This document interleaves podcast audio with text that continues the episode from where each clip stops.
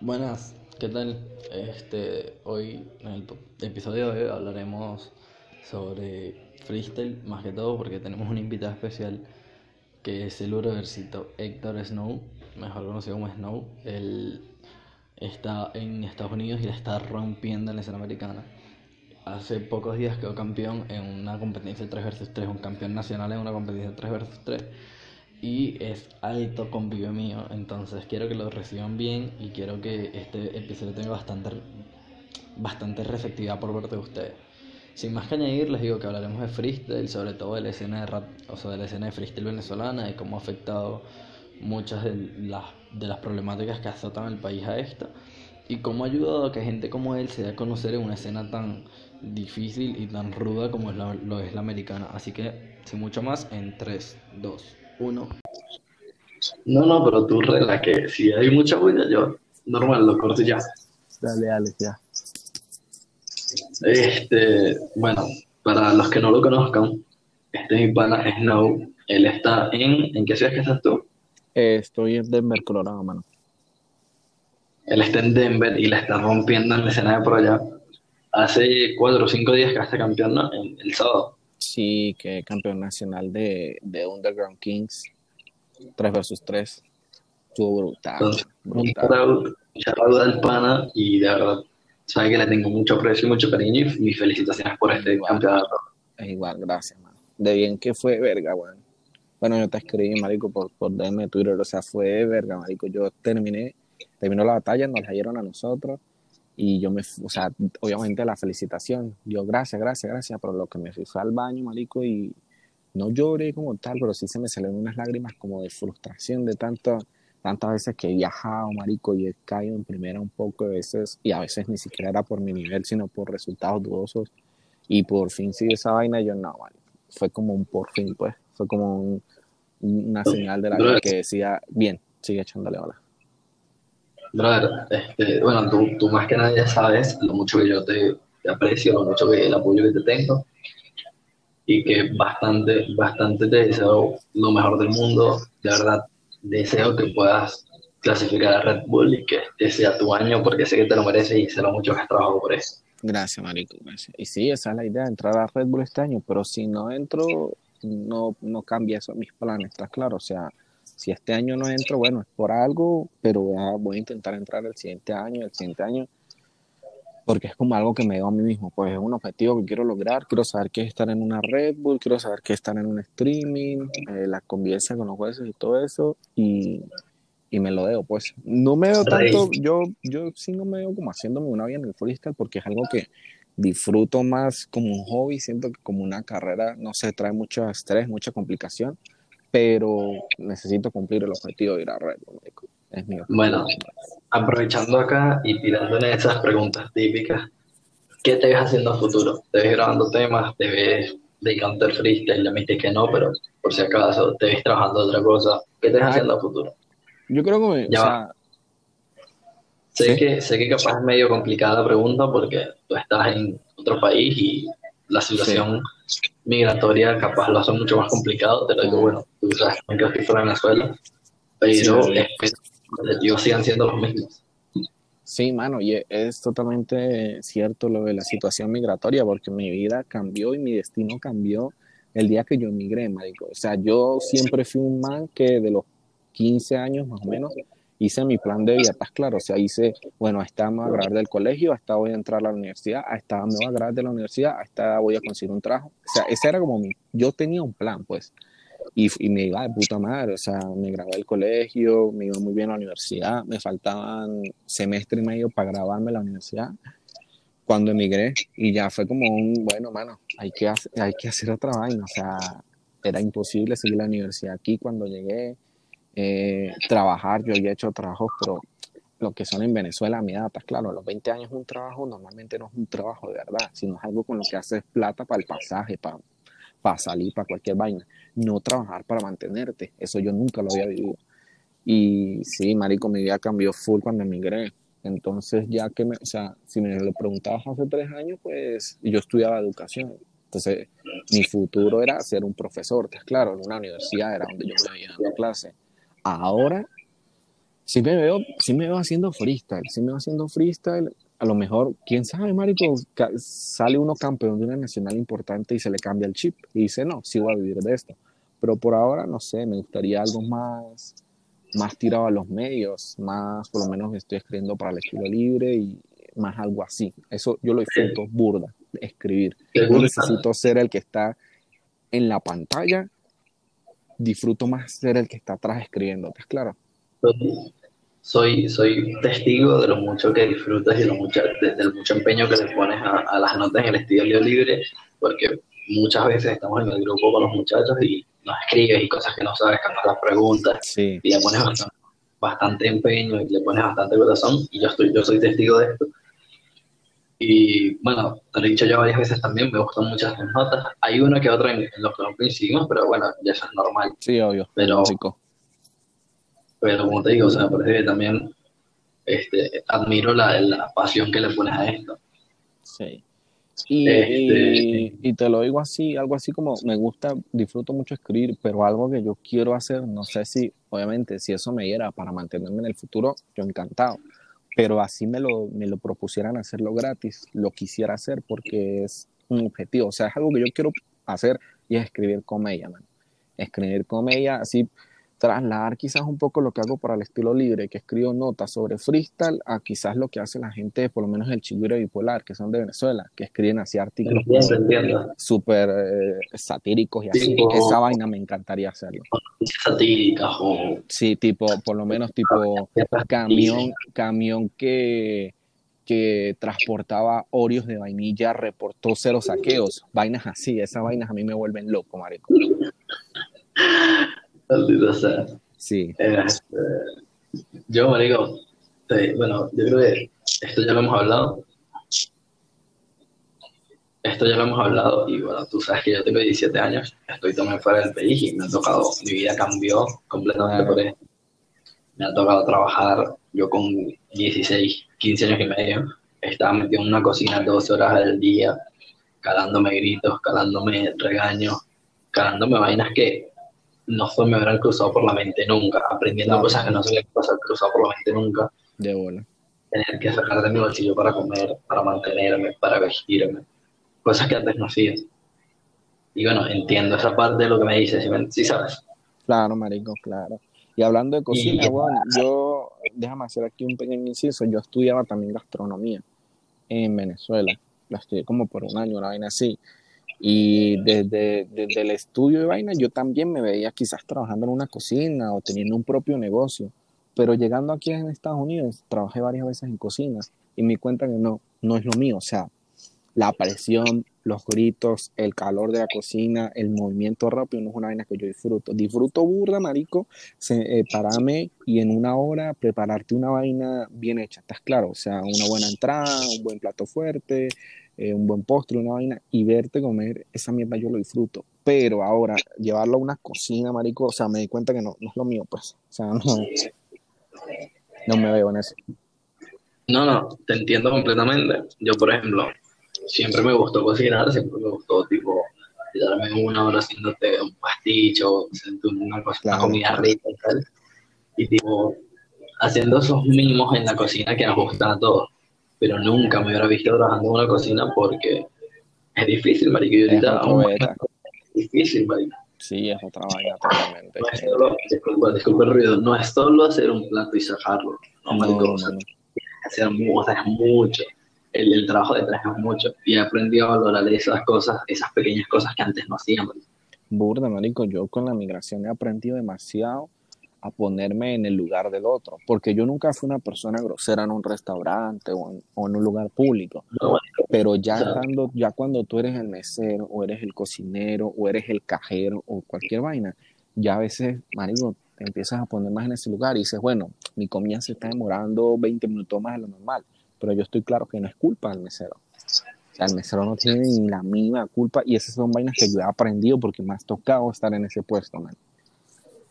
Yo, pedí, el día, como tres días después, yo pedí este, Uber Eats a mi casa porque, bueno, no quería cocinar y dije, nada, voy a pedir acá. Y sin, sin mentir, tardó como 25 minutos más. Y yo estaba casualmente revisando el grupo y yo estaba molesto. Leí la vaina y dije, coño, de verdad, capaz le sucedió algo y no es culpa de. Sí, siquiera, entonces, y son vainas que uno no piensa, porque a mí también me ha pasado. Yo también me he arrechado porque mi comida se ha demorado o ha pasado algo, marico, pero es que, a- a- obvio, no quiero, obviamente, esa gente a veces tiene culpa. O sea, la mitad de las ocasiones tiene algo que ver, pero hay otro 50% de veces en los que no, marico, y uno a veces la descarga. Bueno, a mí me ha tocado, verga, gente que dice, coño, loco, está bien. O sea, últimamente yo aprendí a quedarme callado. Es como, está bien. O sea, no hay ningún problema, mano.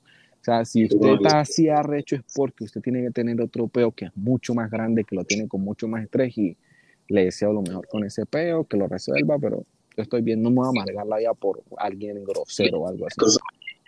Marico, hace poco, sí, hace poco, yo te yo les conté a ustedes Sí, sí. que, un- que en la cocina donde yo trabajo es una cocina abierta, entonces los clientes tienen interacción directamente con el cocinero. Un cliente se molesta por razones que yo aún no entiendo al plato ya demorado. A lo que voy es que entiendo lo de que te veías en un escenario porque yo me veía grabando un podcast, yo me veía, yo me veía haciendo radio, yo me veía escribiendo cosas. Y, o sea, ok, yo he, he aprendido mucho sobre escribir y sobre redactar haciendo hilos en Twitter. Y bueno, tú más que nadie y los muchachos más que nadie lo han visto. El Sí, cambio sí, que yo sí. tenía Sí, es bastante grande el cambio. y me ha gustado y es algo que me, me apasiona, ¿verdad? Entonces te entiendo, yo desde los 5 o 6 años yo decía, quiero ser como ese que tiene un programa en televisión, un programa de periodismo en televisión, que entrevista gente, que pregunta, que investiga, que tiene, que va, ¿sí me entiendes? Claro, marico. Porque Y eso, final- eso, eso no es algo fácil, ¿sabes? Y eso no es algo de cualquiera. Eh, Tener eh, la mente clara en algo de, de la corta, marico, eso no es algo que tiene todo el mundo. Hay gente que tiene 30 años y va por el mundo sin saber qué va a hacer al día siguiente. claro, Tener las vainas claras desde pelada es, una, es un don, Al final- yo. el, el plato se había demorado y él me, me formó un peo, marico, me formó un peo grande. Y mi yo de hace dos años, mi yo de antes de emigrar, se hubiera puesto a discutir con él y pico y pala y pico y pala y hubiéramos terminado peor, ¿sí me entiendes? Claro. Mi yo de este momento, la única reacción que tuve fue, discúlpeme, ok, agarré el plato y le dije, allí está el encargado, puedo hablar con él. Eso es todo, porque es lo que he aprendido. Bueno, me quedo callado porque capaz esa persona tiene otro problema y la está descargando conmigo. Sí, man. Entonces, aprende a, bueno, lo que pasó, pasó y ya está. Eso pasa burda, marico, eso pasa burda, que gente que tiene otro peo ya mucho más grande quiere, quiere explotarlo con el primero que se le cruza. Entonces yo ya aprendí, marico, a sinceramente hacer oídos sordos, weón. Obviamente no me dejo porque no me agarre nadie, pero con tal y no sea una agresión que va más allá, yo es como, está bien, está bien, mano, está bien. Mala mía, listo, loco, ya no, no puedo hacer nada. Bueno, ya un poco del tema, pero una vez aprovecho para preguntar, disculpa. Vez aprovecho para preguntarte, Dímelo. el Héctor o el Snow de 17 años freestyleaba, ¿Cómo? ¿De 17 años qué? freestyleabas. Yo, no, marico.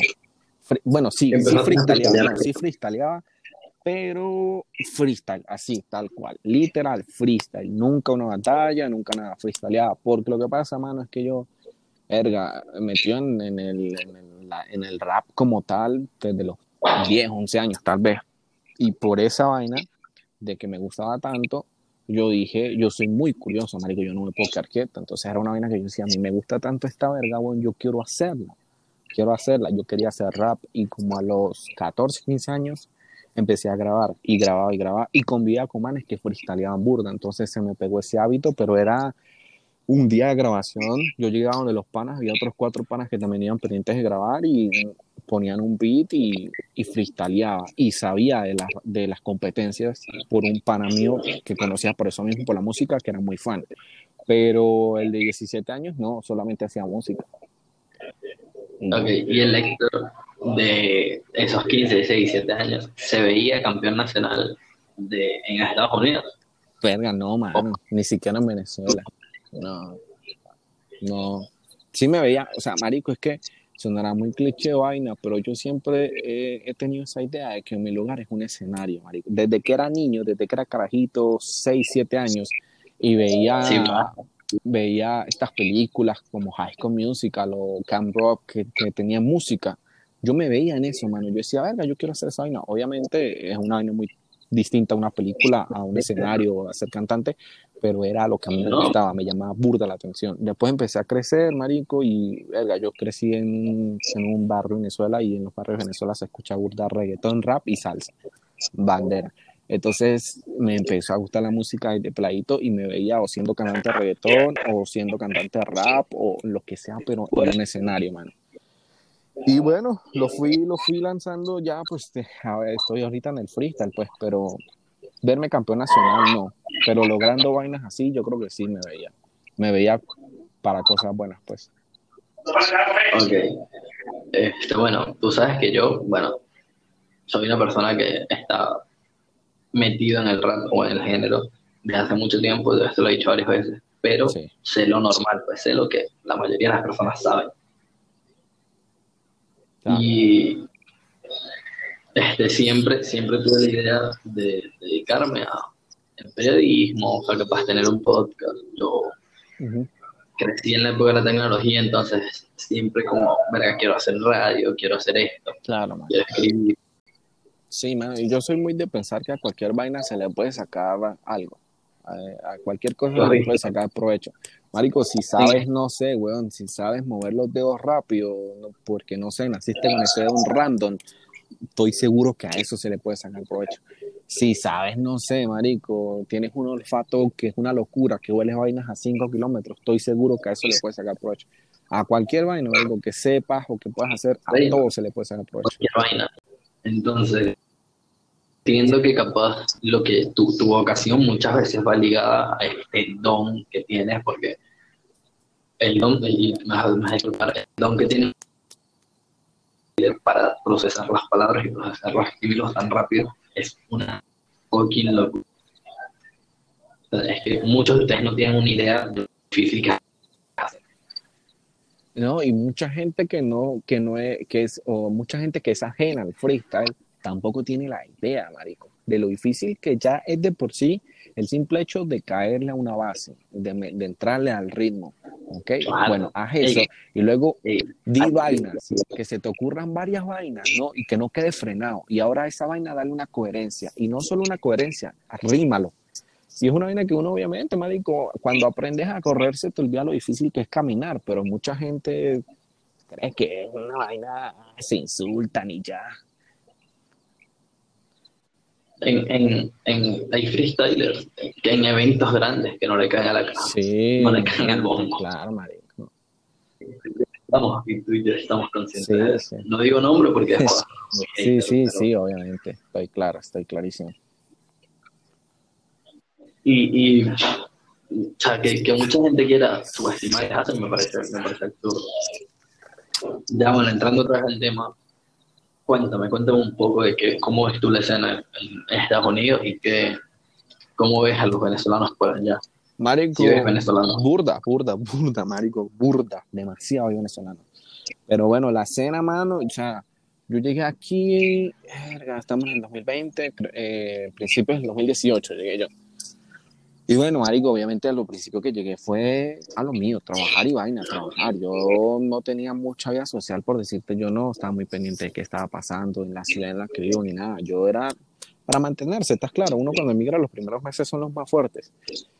Em, y bueno, Marico, ya pasando el tiempo, yo también he tenido siempre esta curiosidad sobre los medios también. O sea, yo lo que quería estudiar en el, en el, cuando yo estaba en el colegio era comunicación social, pero por una otra vaina no la estudié.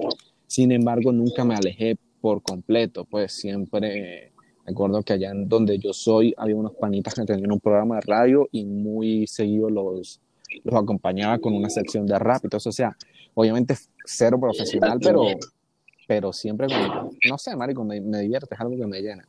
Entonces, marico, yo me creé un, perfil de Instagram, ¿verdad? Que daba como medio noticias y opiniones sobre el freestyle. ¿Qué pasa? El día en que Red Bull anuncia que va a haber una nacional aquí, o sea, el año pasado, yo quedé loco, marico, yo, ya, nacional, pero aquí hay freestyle, o sea, what the fuck, o sea, yo estaba totalmente eh, alejadísimo. Y bueno, Eso sí, en fue- efecto. ¿Cómo? La página que, que te grabaste fue HH Punch. HH Punch, exacto. Ajá. Este, bueno, ya va. Hago acá un, un pequeño, un pequeño inciso. Exacto, disculpa.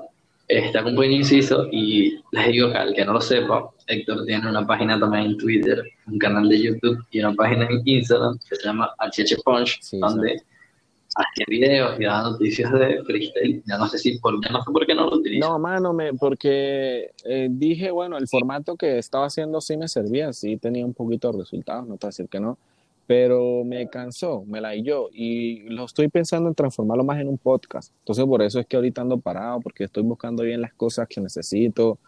Me gusta hacer las vainas bien, entonces no voy a empezar así todo random yo, ¿estás claro? Entonces quiero empezar bien y por eso anda parado esa vaina, pero yo espero que Marico este año empezar a sacar capítulos. Por eso anda parado y pues va a pasar de llamarse HH Punch a llamarse Se habla de freestyle. Va a ser el nombre del podcast o canal de YouTube, Bueno. como quieras ver.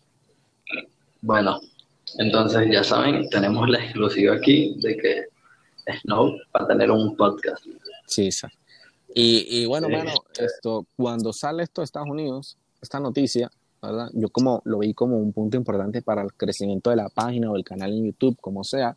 Y dije, verga, yo estoy aquí. ¿Qué tan difícil es ponerme en contacto con los manes que van a ir a Red Bull, no? Dije, no creo que sea muy difícil. A lo mejor consigo a uno o a dos personas que me contesten y se pueda hacer algo con ellos. Y bueno, marico, para mi sorpresa, de los ocho conseguí a cinco. De hecho, conseguí a los, conseguí a siete, pero por temas ya ajenos, pues solamente pude tener a cinco en una entrevista que les hice antes de la final nacional. Entrevisté a cinco. Y entonces ya ahí me fui metiendo, o sea, porque ya hablé con ellos. Entonces, ¿qué pasa? Conozco un man de aquí, que curiosamente es de Perú, que está viviendo aquí, y entonces, más que todo yo le escribí porque él tenía un estudio en su casa, entonces yo quería era grabar, volver a hacer música, porque es algo que, o sea, siento que necesito para poder, no sé, para poder estar bien. Entonces yo le escribí y el man era, se iba más como por el lado freestyle y me dijo, ¿sabes qué? Hay que crear una liga aquí en Colorado. Hay que crear una liga aquí porque si Red Bull vuelve el año que viene, nosotros tenemos que estar bien parados, ¿no? Para que nos tomen en cuenta y vaina. Entonces así, poco a poco nos fuimos reuniendo, se hizo la primera edición como con ocho personas, eh, la gané yo y así se empezaron a hacer, a hacer, a hacer competencias hasta que yo dije, verga, pero yo soy bueno, o sea, no estoy en un nivel top ni en un nivel nacional, pero yo estoy para competir. Entonces empecé a competir, empecé a conocer la escena y sí te puedo hablar claro de que desde que empecé a viajar hasta ahorita ha habido un cambio, hermano, pero uff, ya no vas a un evento con 20 personas, ya vas a un evento con más de 100. O sea, ¿sí me entiendes? Que se escuchará poquito para lo que está eh, acostumbrado en Latinoamérica, pero aquí es gigante, o sea, No. aquí se siente gigante, 100 personas es mucho. es mucho. Ah. Y entonces, Venezuela, sí, en, Venezuela, en Venezuela no hay eventos ahorita de 100 personas, no hay un no, evento. no, no las hay. Y entonces, esto, Marico, el cambio que he visto ha sido brutal. Bueno, por lo menos eh, te voy a hablar de la competencia que gané. Esa vaina para mí fue histórica, Marico. Yo, o sea, yo, yo quería ir desde que vi el anuncio, más allá de querer ganar o de querer demostrar que soy el mejor, tal o X vaina, sino yo dije, Marico, ese día se va a hacer historia y yo quiero estar ahí, yo quiero estar ahí y, y decir después, verga, eh, este evento cambió todo. Después de este evento es un antes y un después en la historia del freestyle de Estados Unidos y yo estuve ahí. Ese fue mi objetivo. ¿Por qué, Marico? Porque se, se juntaron tres ligas muy importantes que son Liga Masacre, que es la liga de Houston, Texas, Liga... Ah, no, la de Houston. ¿Cómo? Masacre es la de Houston. Eh, se juntó Urban Rapstars, que es de Dallas, Texas, y se juntó Hollywood Battles, que es de Hollywood, que es un barrio, eh, un barrio no, una ciudad en Florida, en el estado de Florida. Se juntaron ellas tres y dijeron, bueno, mano, vamos a organizar una competencia de 3 versus 3. Y invitaron a las cinco ligas más importantes, o sea, invitaron, o sea, ellos tres e invitaron a las otras dos que son la Liga de Dioses de la City de New York y la Liga, eh, la Liga de la Calle de Los Ángeles, que es la liga más vieja, es la primera liga aquí en Estados Unidos. Esas cinco ligas dijeron, cada, cada uno de nosotros vamos a mandar tres representantes. Y cualquier persona que se quiera llegar de todo el estado, de todo, digo, de todo el país, que se llegue, marico, y eso de una vez se notó en las redes, se empezó a decir, se empezó a manifestar gente de Atlanta, bueno, gente aquí de Colorado, gente del mismo Texas, que es gigante, gente de Nueva York, gente de Los Ángeles, gente del estado de Florida, gente de Boston, gente de Chicago, marico, empezaron a manifestarse y yo dije, verga, esto va a ser histórico, es primera vez que en Estados Unidos se reúne gente de prácticamente todas las ligas del país.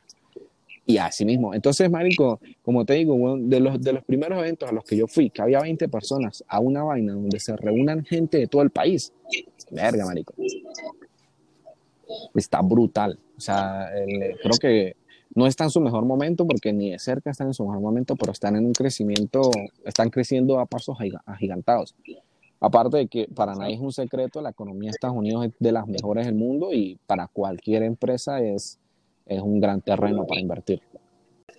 Este, bueno, yendo más o menos, más o menos por el mismo hilo, ¿te parece que la escena del freestyle hispano en Estados Unidos pueda llegar a un nivel, no te voy a poner la de Argentina, la de México, la de España, porque no creo, pero como la de Perú, este, Venezuela, Colombia, que van subiendo, pero tampoco están a ese nivel élite de los tres países que te mencioné. Sin duda, marico. Sin dudarlo.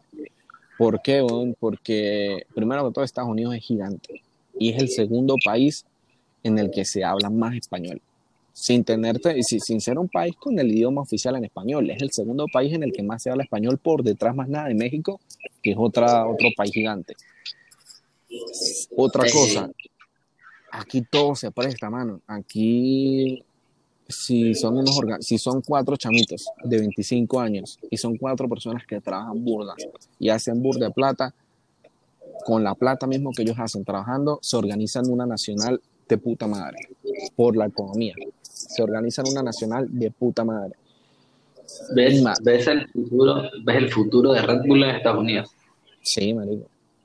Y te, te hablo claro de que no me quiero ir de jeta, pero veo más posible una nacional eh, una FMS, perdón, de Estados Unidos a una de, los países que me mencionaste. O sea, obvio, veo muy posible una, una FMS Colombia y Venezuela, o FMS Caribe, o FMS Andes, o como las quieras ver.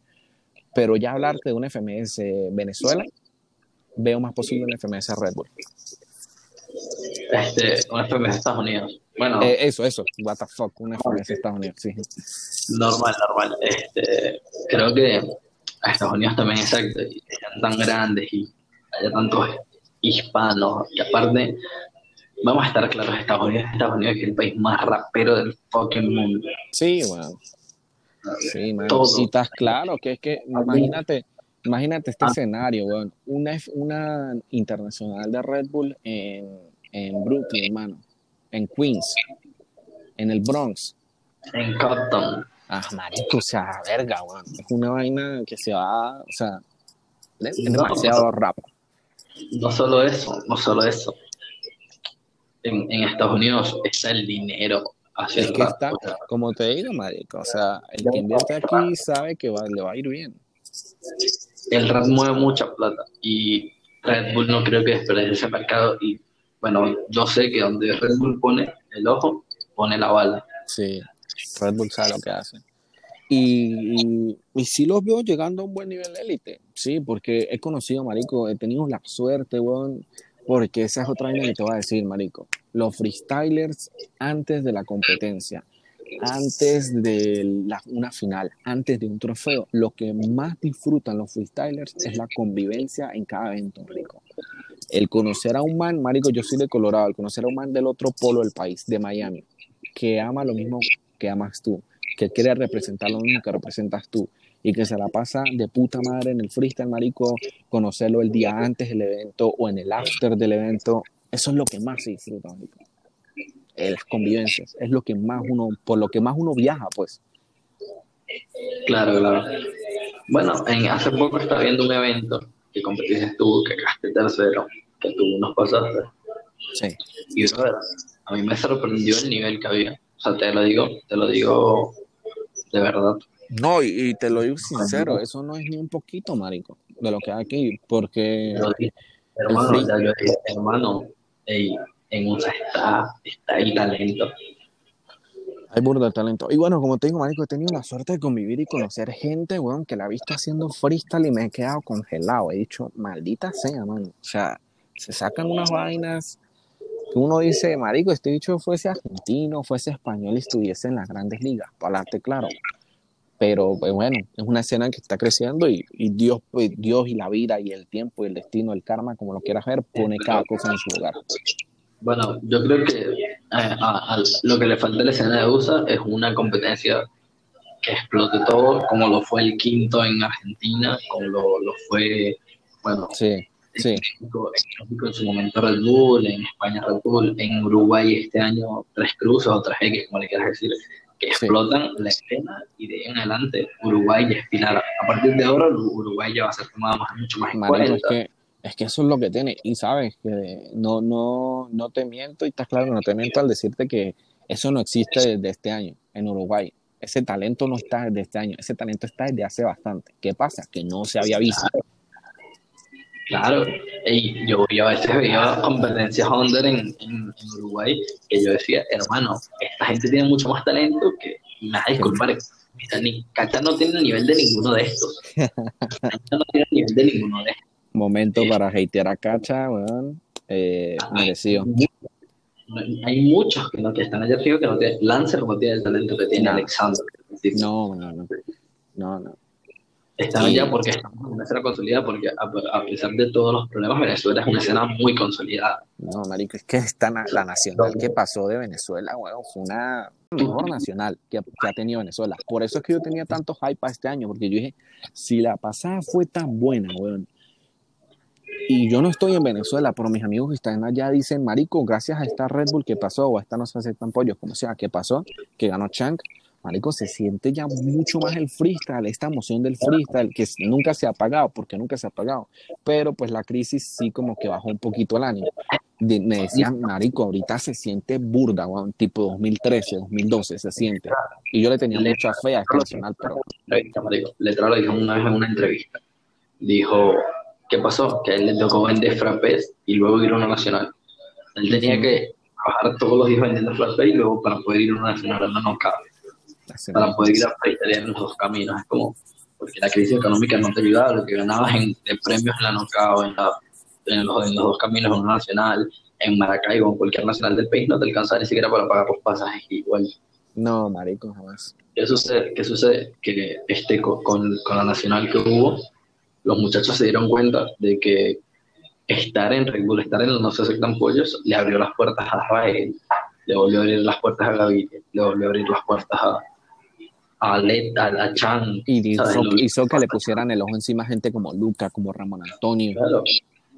Lo que le pasó a Chan este año, y bueno, él estuvo en el grupo y nos comentó a nosotros de primera mano, nos dijo que el resurgimiento de su carrera había sido gracias a Red Bull. No, de bolas. Y eso que, y eso que, verga, para mí Chang es un campeón justo, ¿por qué? Porque, marico, sabes, si sabes de la escena de Venezuela, Chang tenía que ser campeón, así sea en el 2012 o en el 2025, pero Chang merece ese título, lo tiene muy merecido, porque aparte de, eh, de, bueno, pásate por el culo su trayectoria, pero el talento que tiene, marico, es un bicho muy bueno. El, verdadero Racing Corona no es, no es.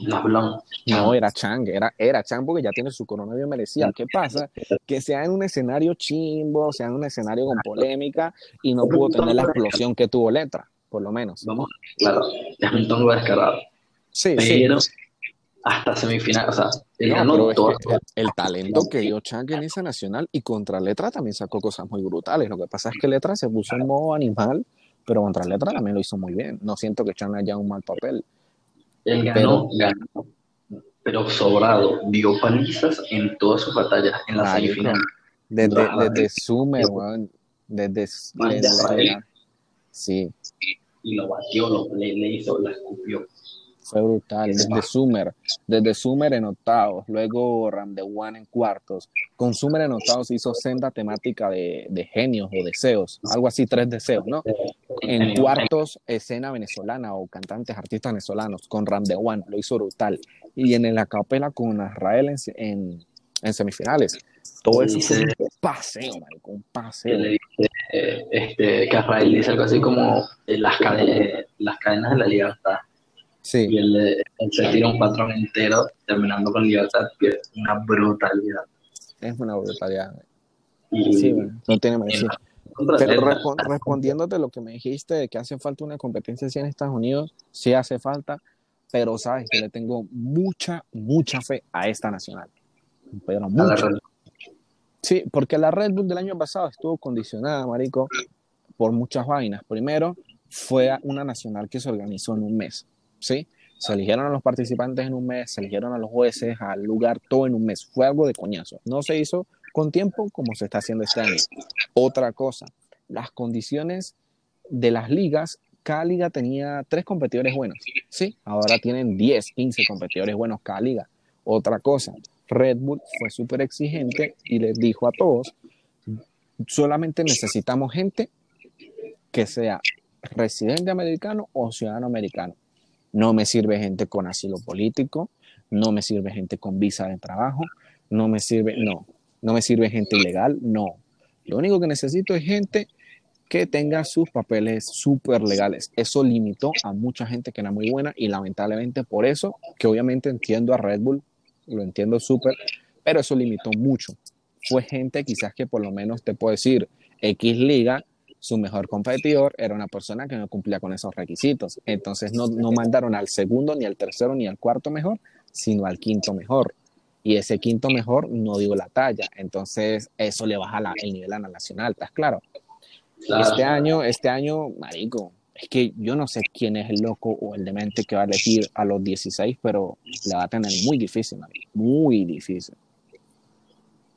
Le tengo demasiada fe a esta nacional. Va a ser un antes y un después. La gente va a ver, si le prestan la atención que le tienen que prestar, van a empezar a ver con otros ojos a Estados Unidos, marico. Te lo prometo.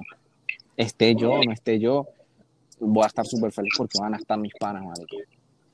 Este, bueno, aprovechando acá, hablando de, de explosión de escenas, me gustaría tocar, y lo comenté antes, me gustaría tocar, el como, me gustaría hablar de algo que te comenté hace rato, que es sobre el cómo ha afectado la- los problemas económicos y sociales que hay en Venezuela y la migración que hubo a la escena, al panorama nacional, tanto para bien como para mal, porque sí lo ha afectado para mal porque la escena se cayó. Nosotros Ujú. teníamos algo bien armado y se cayó. Pero también ha ayudado mucho a que gente como Black como tú, como Ken Single, como Letra, como Chan, como Israel, que eran- han partido afuera, no, o sea, salieron de Venezuela y la partieron. O sea, Letra en Colombia, que quedó de, campeón de dos nacionales. Chan, que la rompió toda en cuatro barras el año pasado. Israel, que este año se estaba comiendo las plazas de Colombia hasta Sí. la pandemia. Este, tú que la estás rompiendo en Estados Unidos porque la estás rompiendo y yo soy testigo de esto. Eh, Ken Single que la rompió en Chile y la estaba rompiendo en Perú, o sea, no sé. Me parece que también hay es un beta porque como te da, te quita, ¿sí? Y me pongo en el lugar, incluso escribí una nota para el estilo libre sobre eh, MCs que tuvieron que salir de sus países, pero que triunfaron en el país en el que fueron.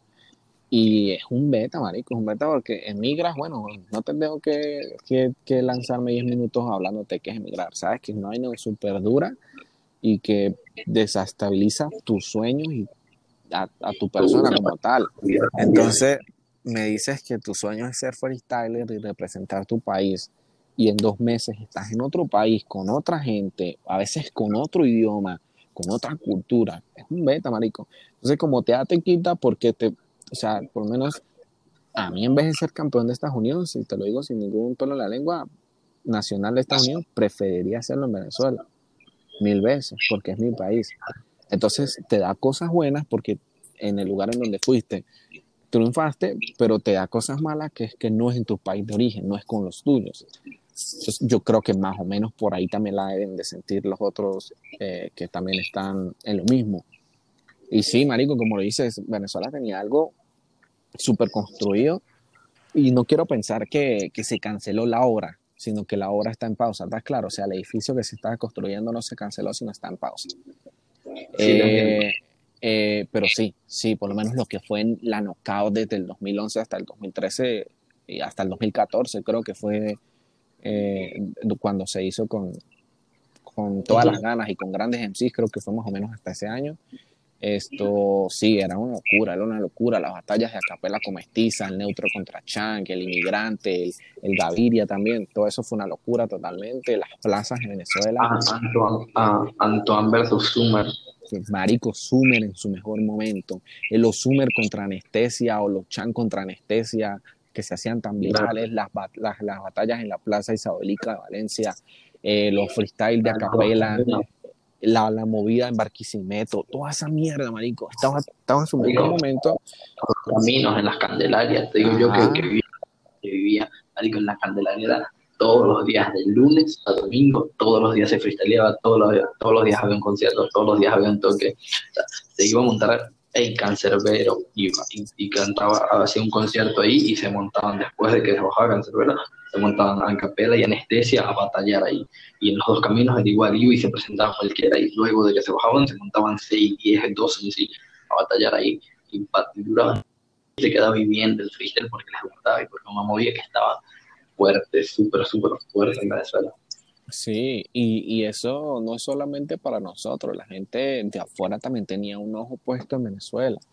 Eh, yo he hablado con mucha gente de otros países y dicen, sí, obviamente saben los freestylers de Venezuela, por lo menos no sé si tienes ubicado el que es de Acapela con Biancucci, eh, Pinto Salinas. Sí, sí.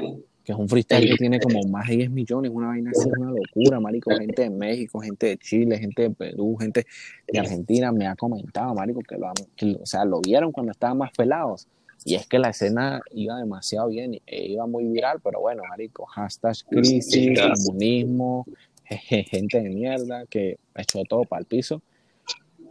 Pero en parte, marico... En ese freestyle, si no me equivoco, está Quechu, está Inmigrante, está Antoine también. Está Scrop, creo que está Scrop haciendo el phone, marico, es una locura. Es demasiada gente talentosa la que hay en Venezuela. No lo digo porque sea mi país, sino porque es que es una locura, es una locura el talento. Eh, bueno, esto tú, tú ves que tú ves que lo hemos hablado varias veces en el grupo y mucha gente en Twitter, he visto gente de Argentina, de Uruguay, de, de México, de España, piensa igual. Y es que Venezuela es el país con los raperos más consolidados de la escena. Y, y, y eso que hay un montón que son muy buenos y no están consolidados. Claro, no, no, pero te digo, o sea, el país que tiene los raperos más consolidados, o sea, Acapela, Lil Supas, Khan, que a pesar de que ya está, ya falleció, bueno, sigue siendo un rey, este, Neutro, Apache, Gona, hay un coñazo, ya va, y el peor es que, marico, todo eso y todo, hasta Lil Supa, todo lo que, lo que salió de Maracay, de Caracas, de todo, salió gracias a que la escena de rap incluyendo el freestyle, estaba súper consolidada. Sí, bueno. Eh, es que Venezuela, marico, desde, desde los inicios del rap, el rap en Venezuela algo, ha sido algo muy, muy contundente, bueno. desde, desde sus inicios, desde la corte, desde antes, desde 13, todos esos manes, siempre ha sido algo muy, muy fuerte. Yo recuerdo acá, por ejemplo, ¿te acuerdas? Aquí todo es un beta de acuerdo poder. Marico, de bolas que sí, mientras más tranquilo, más boleta. Tenía cuatro o cinco años y me acuerdo que una de las galletas que he visto que son más conocidas en Latinoamérica, que son las clips sociales, la las canciones de las propagandas eran todas de rap, todas eran de rap, todos hablaban de todos hablaban de skate. Era algo que era impensable en cualquier otro país latino en, en esa época. Sí, bueno. No, es que Venezuela es demasiado rapero, man. Y fíjate que es uno de los países que se incorporó a la movida del rap más tarde en Latinoamérica. Pero a pesar de eso, verga, es una locura Venezuela en el rap. Tiene demasiada gente talentosa. Eh, desde los conocidos hasta, hasta el man que estudió en tu liceo, o que vivió en tu barrio, o que compartiste ciudad con él, que también es muy bueno, pero no es conocido por X o Y motivo. O sea, tiene demasiada gente talentosa. Y sí, para mí el mejor rapero hispanohablante hoy en día es el señor Marlon. Marlon Venezolano, y yo creo que no le hace competencia porque no lo veo en ese sentido de competencia, pero no se queda nada atrás el señor Willy, para mí, a mí, gusto personal, Willy Edil es una locura. Y si ya lo llamamos aquí, aparte de cantante, es compositor, es productor musical, audiovisual, diseñador, ya bueno. Es un, es un enfermo, es un enfermo, Willy es un enfermo. Yo lo puse, bueno, tú viste yo creo que tú leíste el hilo que yo hice sobre, hablando sobre eso. Que yo puse que es que Willy es el tío borracho literal de todos. Es que el tipo, el tipo es el encargado de que todo en la movida, se, o sea, todo en el panorama nacional se mueve gracias a que Willy está ahí. Sí, marico. Y Soto, por ejemplo, ha sacado ah. canciones de Willy, trayendo canciones. Y, Willy fue uno de los primeros en darle apoyo a, a Trainer y todos estos manes, cuando la gente pensaba que porque Willy era el dojo y Willy es full rapero, no, esos manes seguro le van a tirar por lo que están haciendo. No, marico, Willy demostró que antes de todo es un artista y es un señor y, los apoyó Mucho de lo que es hoy por hoy Marlon Morales y le Sopa es gracias a Willy y mucho de lo que es toda la gente del dojo es gracias a Willy y, así todos, marico. O sea, es que se le debe demasiado en el panorama nacional. Sí, marico, o sea, es que verdad es una bestia y por lo menos a mí me gusta burda, es un pasatiempo mío full ver entrevistas de Willy, o entrevistas en donde, a donde sea que vaya, porque, verga, que habla y, y, dice tantas vainas como dice, verga, sí, este bicho como tiene razón. Por lo menos en estos días está viendo una que le hicieron en Argentina y que le preguntaron cómo era posible que él siendo parte de uno de los colectivos más importantes de, rap hispano hoy en día, compartiendo tarima con el que para muchos es hoy en día el mejor rapero hispanohablante, el Supa, eh, viniendo del país del cancerbero, todas estas vainas, ¿cómo es posible que ese man no se lleve por el ego? O sea, no, o, no haya tenido un conflicto de ego entre su grupo, entre el dojo, que es gente tan talentosa.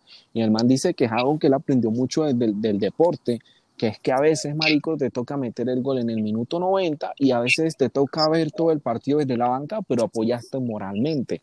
Y, es una vaina que es tan cierta y me voló tanto el coco, marico. O sea, es como que, verga, este dicho no hace nada mal, güey. Nada mal. No, marico, al fin ya lo puse. Puse Willy Deville, productor, director, autor de un montón de temas importantísimos dentro de la escena y fundador del Yo-Yo que se dice fácil, marico, pero... No, ustedes no, importante que es Es un loco, es un loco, eh, bueno, de una vez aprovecho y, tiro aquí esta de que dentro de poco va a salir eh, un hilo de Willy Bill, pues se quieren por mi perfil de, perfil de Twitter y me sigan, arroba RCN3. Por allí normalmente saco hilos y el padre no sabe que normalmente estoy más activo por allí. Sí, exacto. Este, bueno, también me gustaría hablar un poco sobre, este, no sé, qué te ves haciendo futuro, pero no te voy a decir ya dentro de dos o tres años, sino que te ves haciendo futuro tú cuando tengas, no sé, dentro de 15 o 20 años, que tú tengas 40 y 45, te ves aún haciendo rap, te ves aún escribiendo letras, te ves aún freestyleando, te ves produciendo, te ves lejos del movimiento. ¿Qué te ves haciendo? Marico, me veo, sí, weón, me veo, no me veo alejándome del freestyle porque es una vaina que tengo tan pegada que yo me paro a las 7 de la mañana para ir para el trabajo, me paro, me meto a bañar y pongo un beat en el speaker y me pongo a improvisar, voy camino al trabajo, pongo un beat en el carro y me pongo a improvisar, no sé, a veces me paso hasta la yoso, mi novia está clara que a veces hasta me paso la yoso, mi familia está clara que me paso la yoso, estoy jugando FIFA y estoy improvisando, entonces no creo que sea una vaina que se me quite así, obviamente en algún momento me alejaré un poquito porque es un ciclo, la vida es un ciclo y eso es normal, pero no me va alejándome a full. Me gustaría burda hacer como, como un poquito lo que hace Danger, que da clases sobre el hip hop y sobre el freestyle. No clases como tal, no te hablo de una universidad o algo así, pero sí como algo así, como un coach, eh, esto, visitando gente talleres y tal. Sí, sí, eso me gustaría burda, pero no como, como de educación. no como profesión.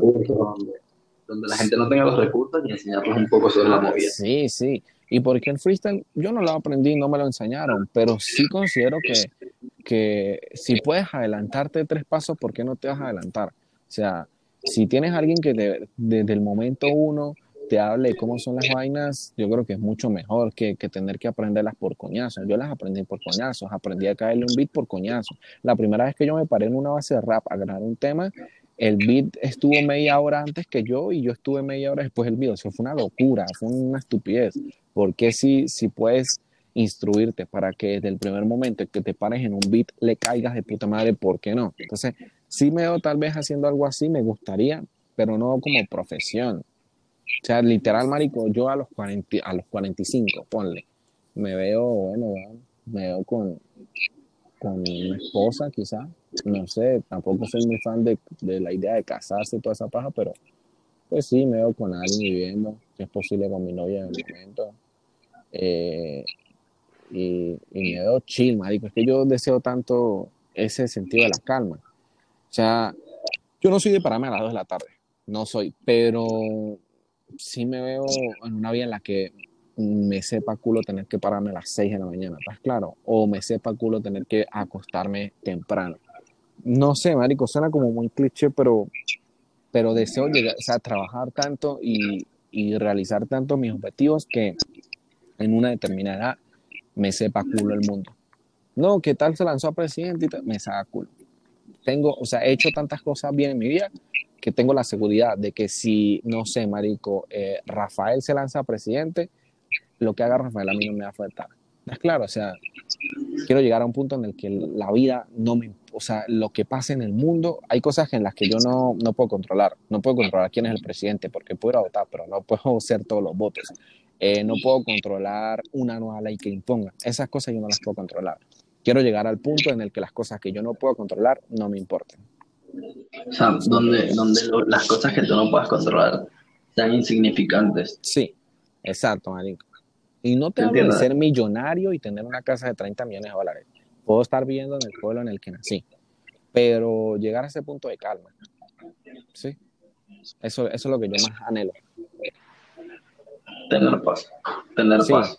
Paz, marico, paz estoy bien, mi, mi, círculo cercano de amigos, familias o lo que sea está bien. No me importa lo que pasa. No me importa. Eh, hubo una guerra en, en, Ucrania contra Irán, no sé, sonará egoísta, pero que esa vaina me sepa culo. ¿Está claro? O sea que, uy, y, y, y si de repente pasa esto y pasa esto y se mete este y eso me afecta a mí, no, no.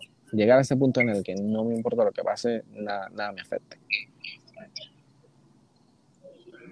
Este, bueno, sí, sí entiendo, María, entiendo a lo que te refieres. Aquí, otra vez, yendo un poco más a tu vida personal, este, ¿desde hace cuánto me dijiste que estabas en Estados Unidos? Hace dos años, ¿no? Sí, hace dos años, exacto. ¿Te piensas que ahora vivir en Estados Unidos toda tu vida? Sí, marico. Sí, bueno. Oh, bueno, hoy con mis 21 años, sí, a lo mejor con 35 años no, porque quizás a los 14 años no me veía, no me veía dejando, dejando mi bloque, dejando mis edificios.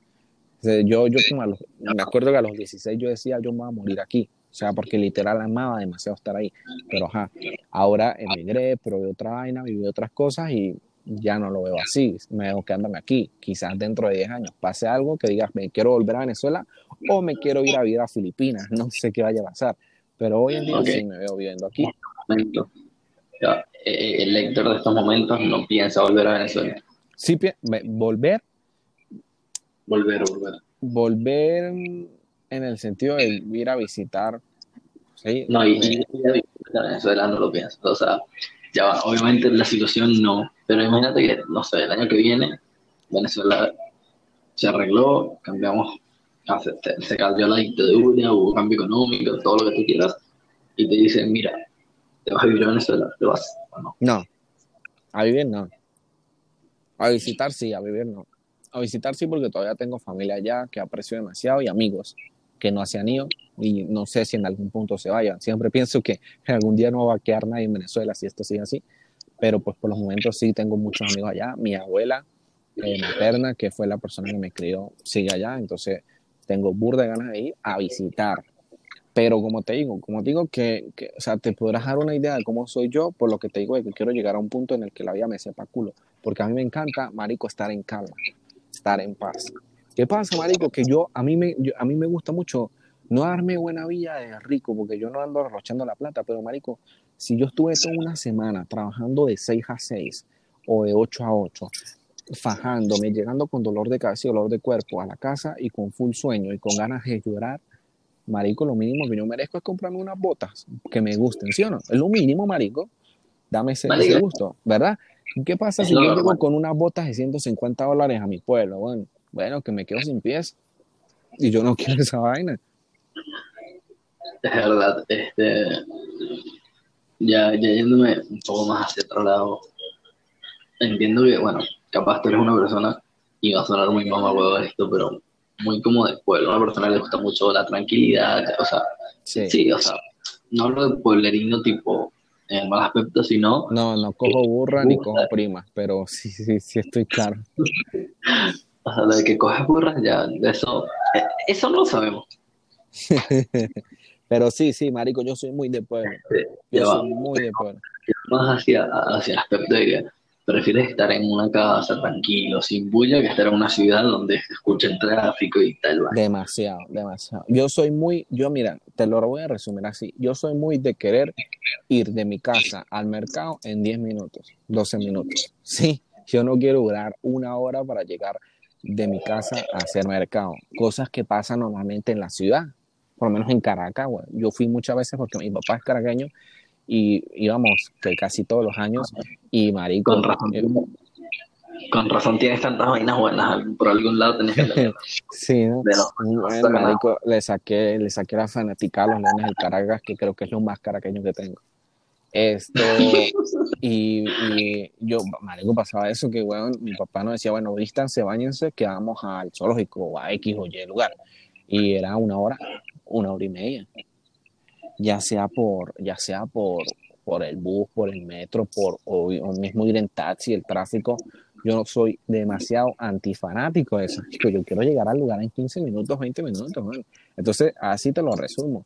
Las ciudades tienen esa vaina que es que es un peo, marico, llegar de un lugar a otro lugar, ¿no, Marico, yo en mi pueblo en el que yo soy, marico, yo iba a la universidad o al colegio o al centro del pueblo en 10 minutos, 15 minutos a pie, marico. Imagínate esa mierda. Yo soy muy de eso. Entiendo, entiendo. Yo, yo bueno, yo me crié, o sea, nací, me crié toda mi vida en Caracas y bueno, ahorita vivo en Lima. Estoy muy acostumbrado a vivir en una ciudad y creo que es lo que me gusta. Yo no puedo vivir en un pueblo. De vez en cuando iba al pueblo donde es mi abuela en el sur y ahí me sentía extraño, porque allí no se escucha ni un alma. Sí. Pero, este, coño, estoy muy acostumbrado a vivir en, en, la ciudad. Y sí entiendo a lo que te refieres de que, por ejemplo, yo a veces aquí, en Lima o mi papá en Caracas y eso, yo vivía en el centro de Caracas, por decirte. A veces yo para ir al cine me tardaba 30 minutos. Y eso lo vivo en el centro de Caracas. Me tardaba 30 minutos. Aquí para ir al cine me tardaba una hora una hora para ir al cine, una hora para ir a hacer un mercado. Este, no. qué sé yo, para llegar a mi trabajo 45, 50 minutos. Entiendo que capaz eso No, no me gusta. Pero me he adaptado, porque donde yo vivo es una ciudad también, y por lo menos, bueno, obviamente también me toca moverme mucho, pero me he adaptado. Pero si tengo para preferir, sí, un pueblito. El pueblito en el que yo vivía estaba súper chill, obviamente, pues, comunismo, pero soy más de pueblo. Si me pones a elegir, soy más de pueblo. No tengo problema. Yo creo que me adaptaría a vivir en una ciudad como Caracas, me adaptaría. Pero si me pones a elegir, si está en mí la elección, sí, pueblo. Tranquilo, perrito, por cuando quieras. Eh, te he visto, te he visto bastante, bastante, bastante activo con proyectos tipo radios o hilos o bueno, y los no tanto, pero sobre todo que si notas y tal, y que si te interesa entrar en radios y que si te interesa hacer podcast. Pero pocas veces he visto que esto se termine concretando. Sé que muchas veces no es culpa tuya. Entonces me gustaría saber si tienes planes hacer algo ya por tu cuenta, porque he visto que como que varios de los proyectos en los que has interesado, como que al final no se concretan. Mm, o sea, no sé, capaz de ser por problemas entre, de comunicación o de tiempo, porque no sé, problemas de tiempo. Entonces, este, no sé, me pregunto si tienes algún proyecto pensado, algún podcast, o sea, ya aparte del que me dijiste, porque sí me dijiste que estás esperando hacer un podcast, pero no sé, hacer tú no sé, unirte a, otro, a, una radio o unirte a algo así, o hacer algo con los manes que están allá en, Denver, hacer una radio o hacer algún tipo de notas sobre lo que está sucediendo y sobre lo movía allá. Eh, por ahora, eh, las ganas de hacer radio siguen siendo solo ganas, marico. O sea, tengo demasiadas ganas de hacer radio o formato podcast o lo que sea, eh, streaming, lo que sea. Esa es una vaina que me llama mucho la atención. Pero bueno, por los momentos sigue ahí en ganas. Pues espero que se concrete. La verdad es que ahorita no tengo nada en mente. Eh, porque pienso que verga. O sea, por lo menos te admiro burda a ti, marico, que haces esta vaina solo. Eh, me parece muy arrecho. Pero ya pues índome a otros lados, marico, pues esto, estoy trabajando con los panitas de Info Music Rap, que son estos, no sé si los ubicas, el, el Falbo y, el, y el Mati, el DJ Matt. Esto, estoy trabajando con ellos, estoy manejando yo por ahora solo el, el Twitter de, no de Info Music, sino que ellos eh, tienen como otro mini proyecto que es Info Music Rap, que se dedica únicamente a, a dar noticias sobre el rap. Esto, bueno, lo estoy manejando yo ahorita y pues las notas para el estilo libre. Eh, estoy haciendo una nota semanal normal del tema que ellos me asignen y estoy haciendo una nota semanal también sobre la movida de Estados Unidos que se llama, es eh, una sección quincenal, sale todos los lunes, eh, dos lunes al mes, se llama Descubriendo USA. hasta ahora tiene tres secciones, la primera fue sobre Liga Masacre, una liga de Houston muy importante aquí, con mucho peso, fue la primera liga que trajo una internacional importante a Estados Unidos, fue Gold Battle, que curiosamente fue la primera competencia a la que yo viajé para competir. Eh, hice una nota sobre ellos, hablando sobre su, su, motivo de por qué empezaron y todo eso. Y sobre eh, la dinámica esta, pues hablo un poquito de la liga, cuándo se fundó, quiénes la fundaron, cuáles son sus objetivos y hablo sobre tres MCs destaca, muy destacables de esa liga.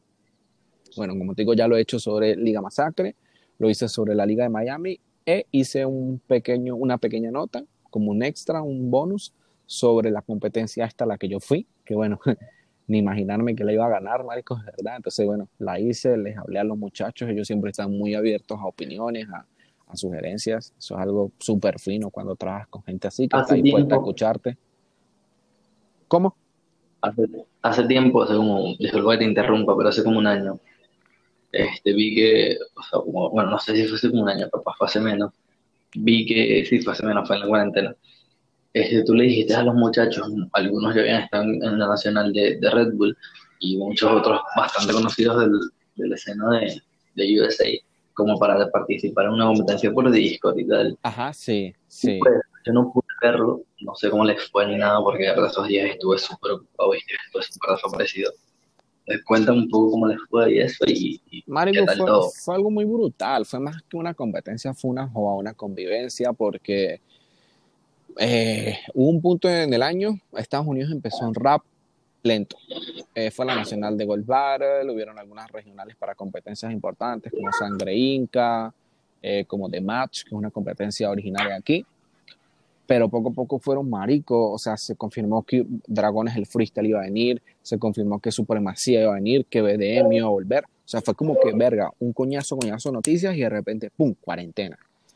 Obviamente todo se apagó, marico, y, sabes, cuando estás en ese ritmo, cuando corres todos los días y dejas de correr una semana, sientes ese coñazo, ¿estás claro? Entonces, eh, la gente estaba acostumbrada a viajar y a tal y a tal y a tal y a ir a otro estado y competir y de repente todo se paró y se sintió bastante. Entonces, yo ahí fue cuando también empecé a conocer a la gente de, de MS, de Discord, que son bastante piolas, como dicen los argentinos.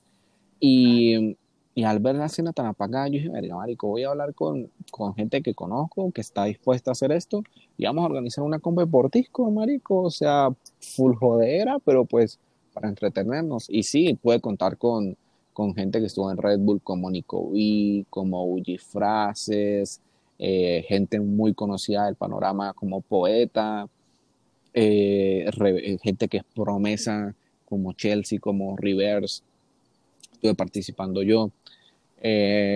como te digo, fue más que una, una competencia, una convivencia, se dieron muy buenas batallas y eso.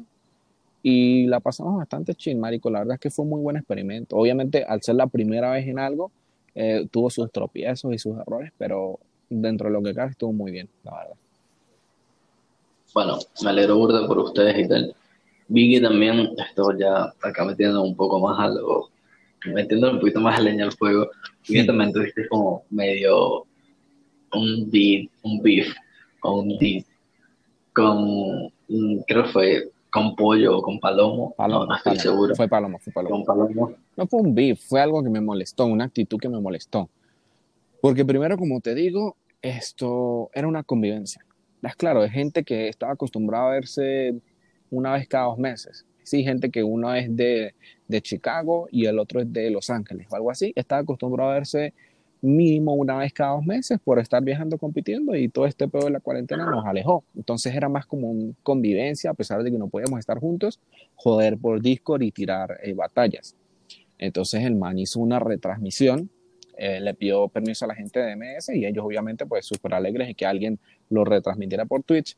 Y el man hizo una retransmisión, pero no sé si el man pensaba que iba a haber la final internacional de Red Bull o algo así, ¿estás claro? O sea, era obvio que era, primero que todo era una joda, algo por reírse, por pasar el rato y que gente de una escena que está creciendo, ¿no? Aparte de que es por Discord, que es una complicación caerle al bill por Discord, que es una complicación, que se mete un río, que esto, que aquello, estás claro, es muy difícil. Claro. Y el man, sí, el, el man como que, no sé, se puso en el mood de que iba a haber, eh, no sé, la final internacional de FMS, la de Red Bull o la final nacional de España, no sé. Y no era para nada eso, era más que joda. Eh, estábamos tirando rimas básicas, insultos a las mamás. Eh, también hicieron batallas muy buenas, pero era muy joda, marico, era muy entre amigos. Porque eso lo hice yo. Yo invité a amigos míos, invité a gente cercana. Y el man entonces Y- empezó a hacer comentarios. Como que este nivel está. En serio, estos son los representantes de Estados Unidos, decía. Y cosas así.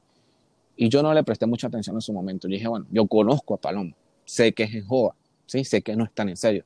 Pero, marico, la gente que estuvo en el evento, que primero no sabían que se iba a estar pasando por Twitch, esto, por eso lo hicieron también tan en joda, sin importancia. Después vieron la retransmisión y, marico, a nadie le gusta que le critiquen su trabajo, ¿estás claro? Así sea en joda, a nadie le gusta que le, que le den coñazos así. Y ellos se molestaron, me escribieron. Eh, obviamente también por, por el, la molestia de ese momento, tal vez fueron un poco, muy poco sensibles conmigo, eh, a pesar de que yo no tenía la culpa, pero yo entiendo, tenían arrechera, tenían rabia. Y yo me arreché mucho con Paloma en su momento, porque es que era, o sea, me pareció una payasada, sinceramente. Pero ya después, al pasar los días, pues ya dejé a darle tanta importancia. Sé que el man no lo hizo con mala intención en ningún momento. Eh, y ya, X, ya todo bien. Y siguiendo más o menos, ¿piensas, piensas volver a competir por Discord? Porque vi que te retiraste de MS. Sí, tal vez, tal vez. eh, en una fecha especial. Bueno, por los momentos, Marico, te voy a dar aquí una exclusiva. No es una competencia, es una. eh, tengo unas batallas escritas, acordadas ya, para en, en el canal de Discord. Voy a tener unas competencias escritas. Es lo único que tengo acordado. Por en DMS. DMS, en DMS, ajá. Tengo unas batallas escritas ahí que eh, yo mismo les pedí que me incluyeran porque tengo ganas de medirme en ese campo. Nunca he tenido una batalla escrita y tengo mucha curiosidad de ver qué tal, si soy muy malo o si soy bueno o, si estoy regular. Tú- Es lo único que tengo cuadrado por ahora. Si algún día estoy libre en mi casa y son las 3 de la tarde y veo que dar una compra, a lo mejor me dan ganas y me escribo. Porque son gente con la que me la llevo bien, son buena gente, me han recibido muy bien, me han dado un buen trato y son gente que me apoya. Cada vez que pongo una publicación de que fui a una competencia o tal cosa, le dan retweet y le dan apoyo. Entonces eso es algo que yo estoy agradecido, pues. Pero por ahora no, no, no es como que tenga muy pensado competir. Más o menos, este, bueno, para el que no sepa, Snow es bicampeón, ¿no? Sí, Bicampeón de la DMS Elite. Creo que uno de esos los ganaste invicto, ¿no? no, marico, ninguna la ganan invicta. Tuve una derrota en cada, en cada liga. Una, una, una- una, derrota en cada- una de las nueve, de las nueve jornadas. Sí, sí, sí. En cada, en. Yo gané vacilé de las 16, 16 batallas gané. de las 18 jornadas, me vacila, me vacilé que 8, más o menos. Y es que tú arrasabas, marico, o sea, de verdad, tu nivel era muy, muy alto. Sí, pero pues es que también hay gente que más que todo son gente, hay mucha gente que nunca ha ido a una plaza o a una compe Y ojo, a pesar de que hay gente que no ha ido a, a una plaza, hay buen nivel. Hay gente, por lo menos, te voy a nombrar Hexe. Yo creo que Hexe Ya. nunca ha competido en una plaza y Hexe me parece muy bueno. Pollo también, nunca ha ido a una plaza y Pollo me parece muy bueno. Metroico No. creo que va por lo mismo. O sea, y son gente que verga. Yo tengo un nivel que yo considero bueno, pero es porque yo he viajado, marico, y me he dado coñazos, pero esos bichos desde su casa tienen un buen nivel y eso me parece de puta madre, marico. Este, hay, un, hay un muy buen nivel, hay un muy buen nivel. Sí, lo digo sí. porque lo he visto y tiene un muy buen nivel. Pero es que, de verdad, a veces yo veía lo que tú hacías por Discord y yo decía, este tipo está enfermo. Bueno, quizás es también un poquito de experiencia, ¿no? Aprende uno a, a- a saber por dónde llevar la batalla. Entonces, son- ahí se refleja un poquito más la experiencia. Deja, de ser- deja de ser tan humilde y admite que, que eres el mejor, pero bueno. Bueno, marico, pues sí considero que, que- que soy el mejor ahí compitiendo, pero pues eso no, no creo que, no lo digo de manera egocéntrica. Ahí también hay que saberse darse su puesto, ¿no? Pero también hay que hablar claro que por lo menos hubo puntos que batallas que me llevé 3 a 0, que para mí no eran 3 a 0, como también batallas que quizás me quitaron un punto y para mí no era así. Pero pues yo no soy el juez, entonces no tengo derecho a, estar recriminando así, tampoco me gusta. Yo creo que la marca. Marico, no sé, te lo juro que he estado pensando bastante, tipo, competir en algún momento a pesar de, no dedicarme esto, porque es algo que me gusta ir a una plaza o dos. Sí, marico, es algo que se disfruta burda.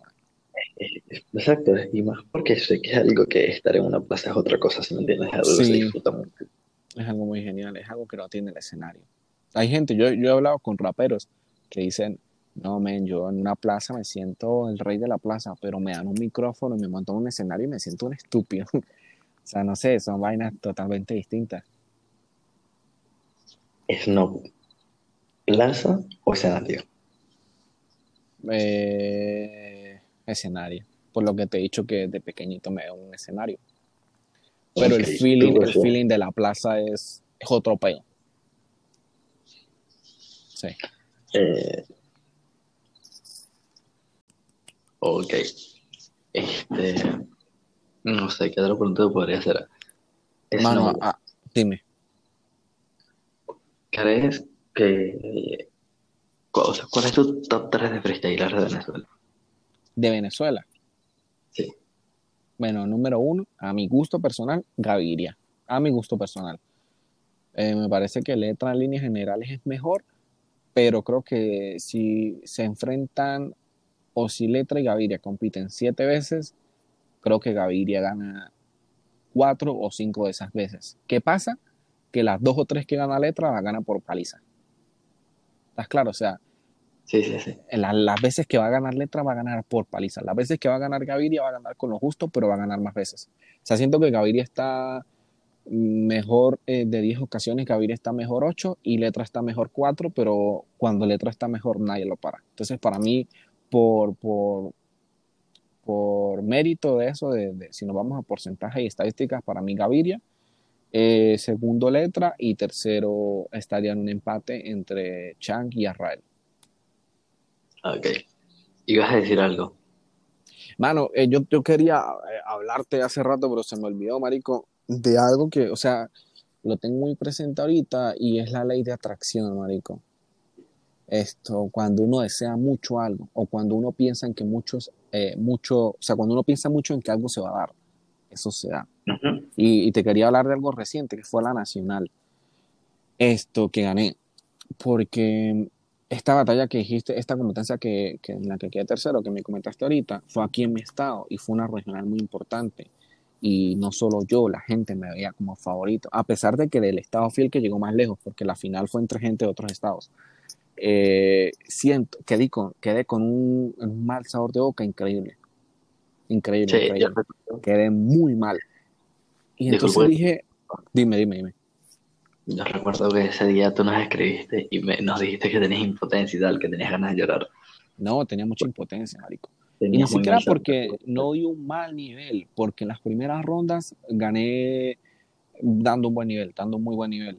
Pero llegó a la semifinal y no sé, marico, me desconcentré tanto. O sea, no sé cómo de un momento a otro pude perder tanto la concentración, eh, no me sentía cómodo, creo que se notaba por mi lenguaje corporal, no estaba nada cómodo, eh, no me adaptaba al tema, no me adaptaba a la base, eh, pensaba tanto como en salir de ese hueco e insultar a mi rival que no le prestaba atención a lo que me decía, por ende no respondía. O sea, fue un desastre, fue un desastre. Creo que me dieron una paliza, de verdad. Eh, más por mí que, o sea, eh, mi rival lo hizo muy bien, pero creo que fue más por un peo mío. ¿Qué pasa? Caigo al tercer lugar, a la, a la, batalla por el tercer y cuarto lugar, y ya sin presión lo volví a hacer de puta madre, a mi parecer. Entonces fue como que terminó la batalla, yo dije, la, la competencia, yo dije, loco, si hubiese mantenido esa constancia y esa concentración, esta, esta regional era mía. Y la perdí por un fallo de concentración mío. Entonces que con un mal sabor de boca, con una impotencia increíble, que primero no freestyleé, ni improvisé, ni vi una batalla, ni reproduje un beat en dos semanas. Y después dije, bueno, marico, yo soy freestyler o es a lo que quiero, lo que quiero como me vean. Y de un mal sabor de boca, gracias al freestyle, me lo puedo quitar es con freestyle, más nada. Entonces le escribí a un organizador de Texas, que es un panita mío, eh, y le dije, mira, marico, ¿cuándo hay un evento? Háblame claro, porque necesito viajar y necesito competir para quitarme este mal sabor de boca. Y me dijo, en septiembre va a haber una nacional bastante grande, 3 versus 3, es todo lo que te puedo adelantar. Y yo, mierda, marico, bien. Eh, le a un pana, también que vive en Texas, que vive en San Antonio, Texas, eh, que tiene prácticamente el mismo reconocimiento que yo, o sea, gente que ha competido, a un buen papel, pero no hemos ganado nada importante, ni somos los más conocidos, ni, ni nada. Entonces le escribí, lo, me, me, la llevo muy bien con él, me parece que es una persona que tiene un ingenio brutal, y le dije, mira, eh, me comentaron que era un 3 versus 3, vamos a darle, me dijo, sí va. Esto, y él me, él me habló de un panita, de también de Texas, que, que, le metía muy bien, yo no había visto nada de él, me mandó unos videos en YouTube, yo dije, de bolas, de una, sí, me pareció muy bueno hermano. Marico, creamos un grupo de WhatsApp y empezamos a hablar. Y yo les dije, ¿sabe qué, menores? O sea, hagamos un, un, análisis del equipo como tal. Y tenemos todo para ganar. Pero ni de chiste éramos favoritos, ni de chiste éramos ni candidatos, marico. Y les dije, vamos a ganar. Y durante todo ese mes, fue como un mes antes que empezamos a hablar, era vamos a ganar, vamos a ganar. Y siempre nos decíamos entre nosotros, vamos a ganar. El día que yo llegué a Texas, los vi, practicamos y nos vi en un buen nivel y les dije, vamos a ganar. El día del evento estábamos ahí, llegamos al lugar del evento como una horita antes para echar free, para practicar. Les dije, vamos a ganar. Y marico, me puse a lo BTA, weón. Vomité y todo antes del evento porque me puse malo, porque hacía demasiado calor y me tomé como dos Gatorades de coñazo y me mareé horrible, vomité. Pero me lavé la cara, marico, y me decía a mí mismo como, verga, weón, ¿cuánto tienes esperando este día? Un mes un mes esperando por este día, un mes practicando, un mes con la mente va que vas a ganar y te sientes mal. Marico, vomité, me lavé la cara y fui y les dije, vamos a ganar. Primera ronda, siento que no lo hice muy bien. O sea, siento que gané gracias a ellos dos, para hablarte claro. No entré bien a la competencia. Un juez incluso se me acercó al final del día y me dijo, hey, no empezaste bien, empezaste flojo, pero bueno, marico, al final esta vaina es de tres y, y ellos dos estuvieron para apoyarme, lo hicieron bien, pasamos.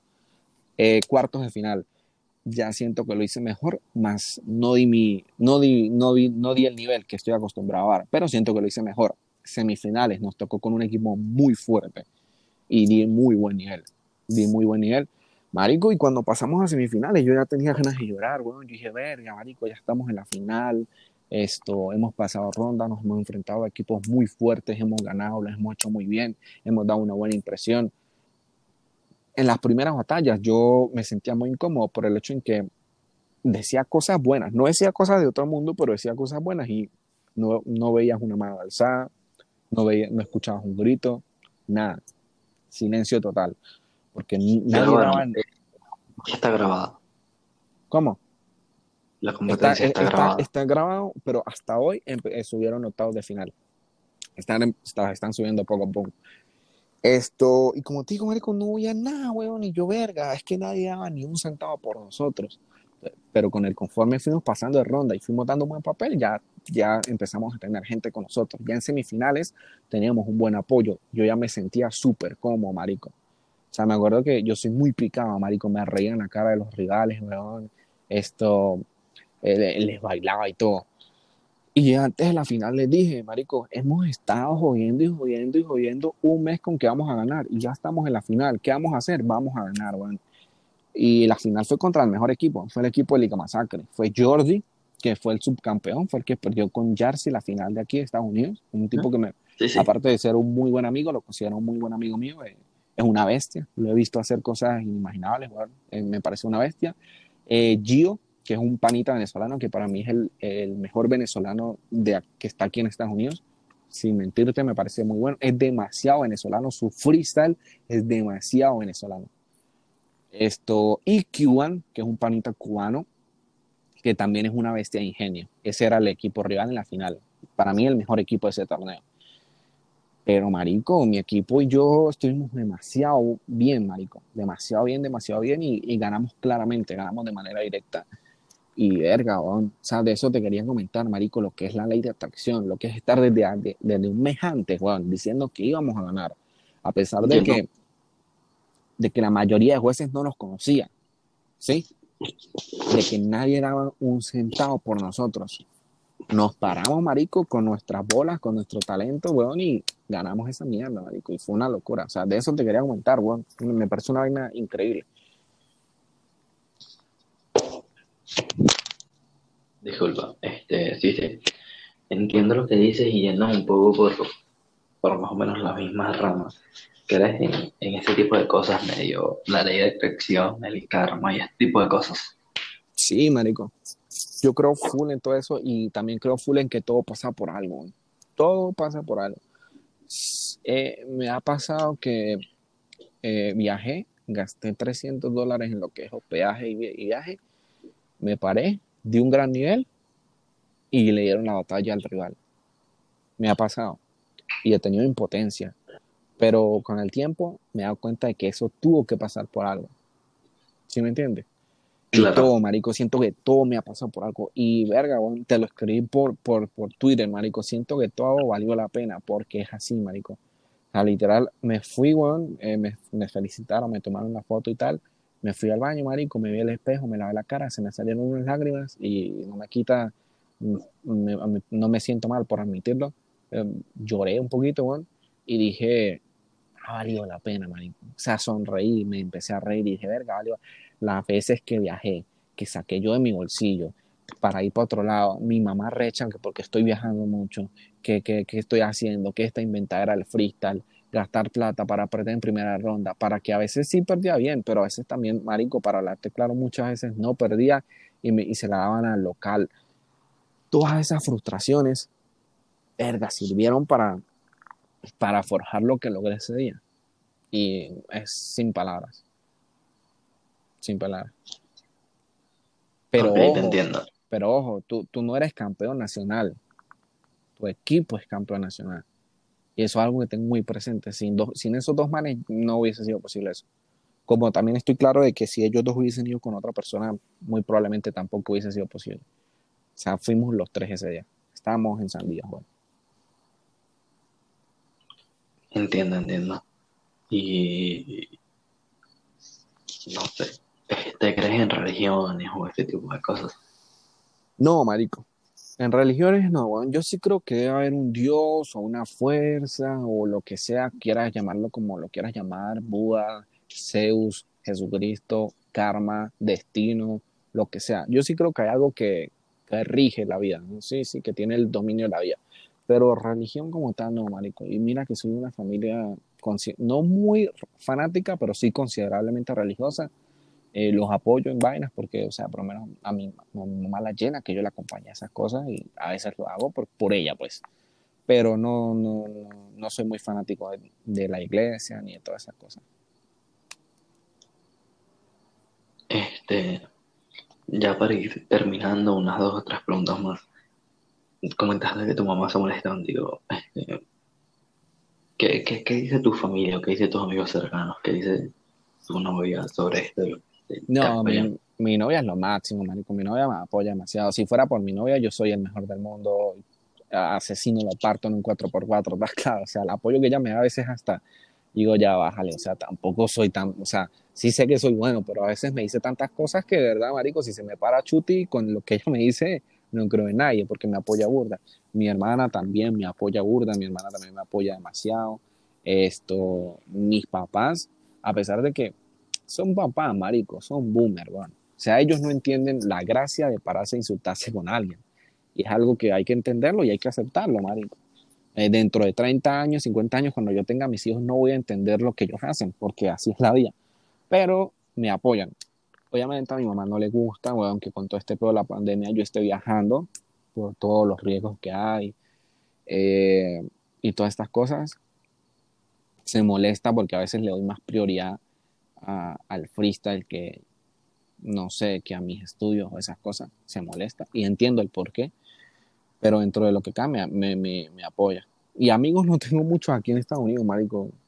No, de verdad es que lo, lo que menos he hecho es amigos en Estados Unidos pero pues sigo teniendo mis panas en Venezuela, ustedes que, que son más amigos que, que gente que he conocido en persona, los del grupo de Twitter, que también me apoyan burda y siempre me dicen que voy a ir a esa nacional de Red Bull y a mí ya está me da miedo, marico, porque donde no vaya, todas las mierdas que ustedes me dicen siempre, imagínense donde no me clasifique. Eh, tengo mucho apoyo, marico, tengo, tengo la bendición de, de tener a gente que me apoya burda, que es lo que mucha gente no tiene. Entiendo, entiendo. Este, bueno, este, tú sabes que nosotros te apoyamos burda y de verdad nos creemos lo que te decimos porque sabemos que vas a ir a esa nacional. No, y no he enviado video, marico. y ya queda solamente, quedan siete días para enviar video y no lo he enviado. ¿Por qué no enviado video? Marico, ¿Qué te crees tú? Marico, porque no, no es por, no es por darme la importante, es que por lo menos hoy me pasó eso. Hoy que ya venía camino a la casa, puse un beat en el carro y fluí muy bien, weón. Me sentí muy cómodo. Dije, verga, estoy en un buen día, porque hay días en los que me paro y, y me trago 30 veces, o sea, es cuestión de días. Y, fluí bastante bien y dije, verga, estoy en un buen día. Llegué a la casa mientras me preparaba la cena, que te escribí que iba a poner a cargar el teléfono, puse otro beat y también fluí muy bien. Pero ¿qué es lo que pasa, marico? Que abro la aplicación, weón. Y no sé si estás claro, pero cuando le das a inscribirte es una sola vez. O sea, no es que graba, ay, no me gustó el video, voy a volver a grabarlo y lo mandas. No. Marico, ese momento en el que vas a inscribirte, ya eso graba y no importa si te roban el teléfono y el malandro se lo lleva. Esa prueba se envía, marico. O sea, ¿estás claro? Entonces, yo lo que llego es entro, eh, practico y ya no sé, debe ser la presión. Yo me presiono mucho mm, y empiezo a rapear mal. O sea, o, o yo siento que rapeo mal, pues es la, es la, eh, la perspectiva que me doy.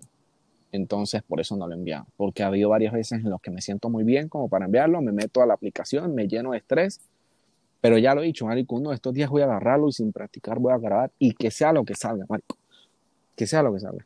Porque es que tampoco quiero esperar para enviarlo el último día o algo así, no vaya a ser que la aplicación se sature o algo así y haya un pedo.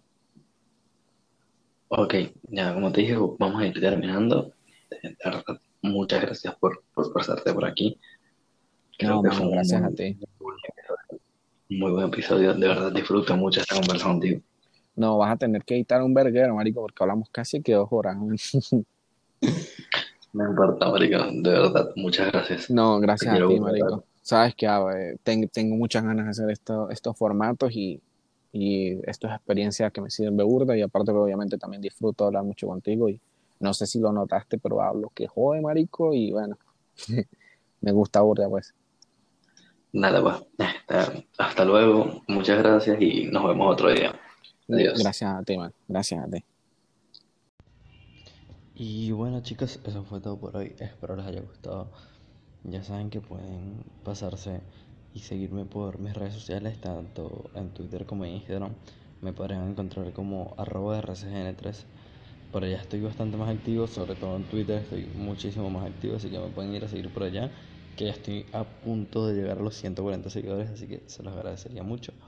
Y también les agradecería mucho que compartieran esto con sus amigos y, su gente que creen que les puede gustar, porque de verdad este lleva mucho trabajo detrás y aprecio y valoro muchísimo a la gente que de verdad lo comparte y lo escucha completo. Los quiero mucho, también agüita.